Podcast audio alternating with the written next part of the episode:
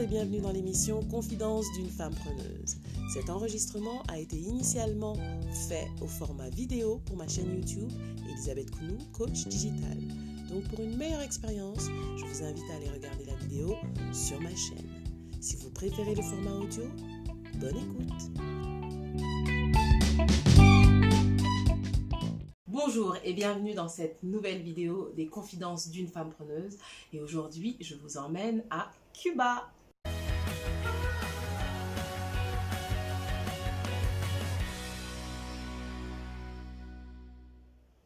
Si vous êtes nouveau sur la chaîne, je vous invite à vous abonner en cliquant sur le bouton juste en bas parce que du lundi au vendredi, je poste une vidéo où je vous confie euh, le quotidien de ma vie d'entrepreneuse. Si vous avez loupé les premiers épisodes de la série, je vous invite à cliquer le lien juste là-haut pour, euh, pour faire votre séance de rattrapage.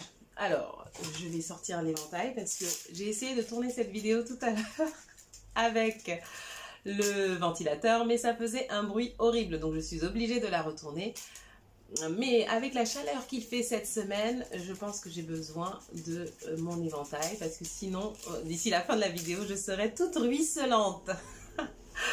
donc voilà, donc je vous parle de Cuba et ça tombe bien parce que hein, il fait des températures pareilles hein, à Cuba. Bon, c'est sûr que c'est différent parce qu'il y a la mer à côté, mais bon, bref.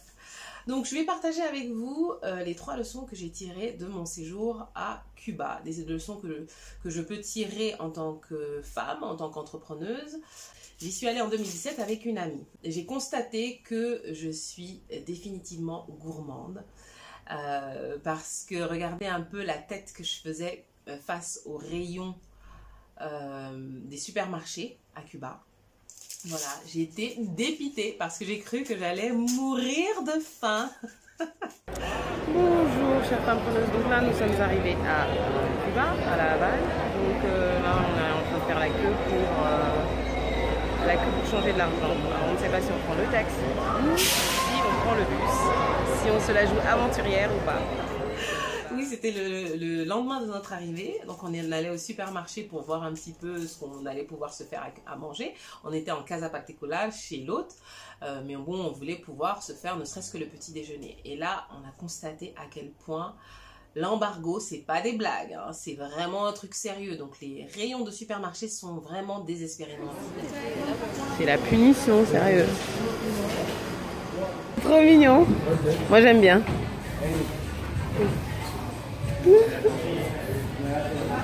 Donc là, une fois de plus, le fait de se retrouver à l'étranger, euh, euh, face à des, des, situations qui sont complètement différentes de notre quotidien, ça donne pas envie du tout. Hein. On réalise à quel point on a de la chance de vivre en France, d'avoir de, autant de variétés de nourriture que ce qu'on a. Parce que, pour tout vous dire, en termes culinaires, euh, ce que vous trouverez partout à Cuba, c'est arroz con pollo, c'est du riz avec du poulet. Euh, en dessert, leur dessert, c'est du flan coco. Alors, vous allez avoir une carte bien remplie, hein, où il y a tout ce que vous voulez. Mais à chaque fois, vous allez demander est-ce que ça y a? Non, non, non. Et puis en fait, ce qu'il y a, bah, c'est les grands classiques. Donc euh, voilà, donc c'était une grande surprise, mais du coup, ça veut dire que j'ai dû euh, m'adapter, j'ai dû prendre sur moi, et on a trouvé nos petits repères en termes culinaires. Alors bien sûr, vous pouvez manger des choses variées, des choses comme ici, comme en Europe, mais le but c'était pas de manger comme ici, parce qu'en plus, quand vous mangez comme ici, c'était dans les grands hôtels, et donc vous payez au même prix qu'ici, qu'en Europe. Donc, enfin, l'intérêt de voyager, c'est justement d'être proche des locaux, de manger comme les locaux, etc. En tant que grande fan de salsa, oui. Pourquoi j'ai choisi Cuba? Parce que euh, depuis les années 98-99, je suis une grande fan de salsa.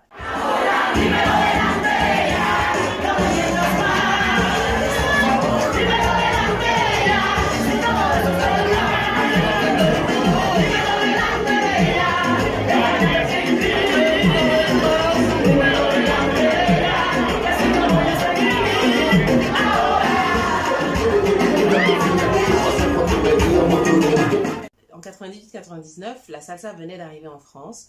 Pour ceux qui sont dans le milieu de la salsa, est-ce que vous vous souvenez du Latina Café? Voilà, moi je connaissais tous les agents de sécurité du Latina Café. j'ai été au, été là à l'ouverture de la Pachanga dans le 14e à Montparnasse. À l'époque où c'était Ohan qui tenait l'endroit, donc c'est vous dire. Hein. Donc on y était très régulièrement. Euh, et en fait, pourquoi? Parce que mes parents ont toujours écouté tout type de musique, du moment que c'était de la bonne musique, voilà, que ça allait du classique à la rumba congolaise, à la salsa, au zouk. Donc étant petite, j'ai écouté, écouté tout type de musique, dont la salsa. Donc j'ai gardé cette graine de salsa en moi. Et quand la mode est arrivée sur Paris, eh bien la graine de salsa a continué à pousser et donc euh, j'étais une aficionados. Alors la musique salsa et la danse salsa me fait tellement vibrer que je m'étais dit si je vais à Cuba, je reste, je reviens plus. Donc j'avais repoussé ce voyage. Mais là, avec l'ouverture des relations entre les États-Unis et Cuba, j'avais peur que l'authenticité de Cuba se perde avec une forme d'américanisation. Et donc je me suis dit, il est temps d'y aller avant que ce ne soit complètement dénaturé. Et c'est comme ça qu'on a planifié ce voyage avec mon ami. La première réalisation, c'est que la nourriture ne correspond pas à mes attentes.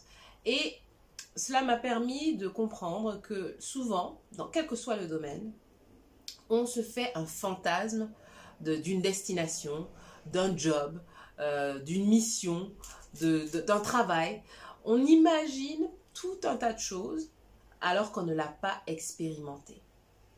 Donc là, en y allant, en faisant l'expérience de Cuba par moi-même, j'ai réalisé ce que je pouvais faire et ce que je ne pouvais pas faire à Cuba, ce qui me plaisait réellement de Cuba et ce qui ne me plaisait pas. Eh bien, dans la vie d'entrepreneur, dans la vie de femme, dans notre quotidien, c'est la même chose. Même dans mes formations, je dis souvent à mes clients, je vous donne des clés, les bases pour utiliser tel outil, que ce soit LinkedIn, Facebook, Instagram je vous donne des règles de base. Mais le mieux, c'est encore que vous les expérimentiez pour voir ce qui marche sur vous. Je vais vous dire que sur Instagram, il vaut mieux poster après 21h, mais peut-être que vous, par rapport à votre clientèle, c'est à 8h du matin qu'il faut poster. Voyez? Donc le mieux, c'est vraiment quel que soit le domaine, de tester, d'expérimenter, de le vivre par vous-même. Cette expérience à Cuba, je l'ai vécue avec une amie. Je suis sûre qu'on vous raconterait notre expérience de Cuba de deux manières totalement différentes parce qu'on est deux personnes totalement différentes. Donc voilà, donc première vraie leçon, hein, c'est que euh, faut pas se faire de, fantasmes, voilà, les choses faut les expérimenter, faut les, faut les vivre pour avoir un avis dessus. Deuxième leçon que j'ai retenue, c'est que Cuba, c'est le meilleur endroit pour faire une détox digitale. Parce qu'en fait, euh, il y a certains endroits, d'ailleurs vous les reconnaissez, dès que vous arrivez dans ces endroits où il y a où ça capte, dès que vous arrivez dans ces endroits-là, eh bien, les gens sont attroupés. Donc, vous voyez un groupe de personnes qui sont ensemble, mais en fait tout seuls, parce que chacun est dans sa machine. Et donc, cela m'a permis de, voir à échelle plus concentrée ce qui se passe en fait dans le monde, dans le monde occidental où on a facilement accès à Internet. C'est que les gens ne se parlent plus. Vous allez au resto, vous allez au cinéma, vous allez euh, au, au parc, vous allez à un concert, tout le monde dégaine son portable. Et du coup, euh, sous prétexte qu'on veut partager notre expérience avec le monde entier, eh on oublie de la vivre pleinement sur l'instant, de vivre le moment présent, comme on, comme on dit souvent ces derniers temps. On l'oublie complètement. On oublie de communiquer avec les gens qui sont juste à côté de nous, dans la pièce à côté, parce qu'on a ces outils digitaux. Et moi, la première, hein, je suis pas en train de jeter la pierre à qui que ce soit, je suis la première concernée. Alors moi, j'ai le prétexte que oui, non, mais c'est mon boulot, c'est mon boulot, mais dans quelle mesure est-ce que c'est un prétexte? Dans quelle mesure est-ce que ce n'est pas aussi ma réalité? Donc voilà, donc cette expérience à Cuba m'a permis de me rendre compte de cela, à quel point euh, le monde est en train de se digitaliser et que du coup ça coupe les relations de proximité. Parce que ce qui est dingue à Cuba, euh, c'est que les gens se parlent. Oui, je dis que c'est dingue parce que vous voyez, il y a une vie dans la rue. dans le bas de notre immeuble où on avait notre Casa Particular, les gens, euh, jusqu'à tard dans la nuit, ils échangeaient, ils discutaient, il y avait de grandes discussions animées tout le long du Malécon à la Havane, le long de, en, bord de mer. Il y avait des groupes tous les soirs, des gens qui se réunissaient, des amis, pour faire de nouvelles rencontres, etc. Nous, on a rencontré de, nombreuses, de nombreux locaux euh, là, en faisant cette balade du Malécon. Les gens sont, sont posés là, autour d'une boisson, ils échangent, ils discutent. Les gens ont de réelles relations interpersonnelles, de réelles relations entre elles. Et, euh, et, je me suis dit, ouais, ça fait du bien de se reconnecter à ça en fait. Euh, troisième leçon, c'est bah, du coup, c'est le revers de la médaille, c'est que pour moi qui bosse dans le web, eh bien, j'ai eu du mal à suivre mes missions avec mes clients durant cette période-là parce que justement la connexion n'est pas aussi bonne qu'ici, parce que faut aller dans des endroits spécifiques. Alors bien sûr, j'allais au business center de l'hôtel à côté le matin avant nos différentes activités pour pouvoir me connecter, pour travailler avec, euh, avec mes clients, pour travailler sur les dossiers de mes clients. Mais ce n'est clairement pas la même chose. Il y a une certaine frustration parce que tout ne va pas aussi vite, etc. Donc, pour un nomade digital, d'ailleurs, j'ai fait une vidéo sur ma vie de nomade digital, je vous invite à regarder là. Donc, pour moi, en tant que nomade digital, c'est vrai que euh, Cuba, c'est pas la destination à privilégier. Voilà, pour tous ceux qui travaillent sur Internet, c'est pas la destination à privilégier. Donc ça, c'était pour la leçon pour ma vie d'entrepreneuse. donc voilà, donc euh, c'est tout ce que j'avais envie de partager avec vous aujourd'hui. Si vous avez été à Cuba, euh, vous avez une expérience particulière avec Cuba, je vous invite à me partager votre expérience dans les commentaires. Hein. c'est toujours enrichissant de voir les différents points de vue et les différentes perspectives par rapport au fait de visiter un même pays. Donc si vous avez aimé la vidéo, je vous invite à la liker et à la partager, bien sûr. Et si vous n'êtes pas encore abonné, il est encore temps de cliquer sur le bouton. Voilà. Je vous dis à demain pour la prochaine vidéo. Et d'ici là, n'oubliez pas de révolutionner votre vie avec passion.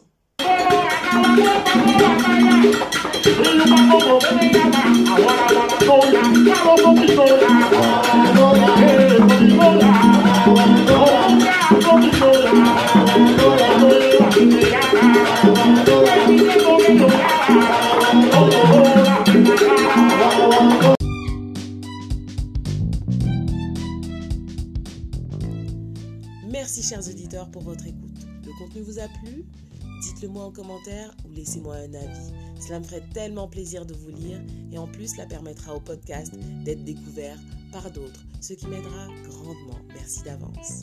Si vous n'avez pas encore eu l'occasion de faire un tour sur mon site, rendez-vous sur elisabethkounou.com. J'ai hâte de vous retrouver dans le prochain épisode. À très vite!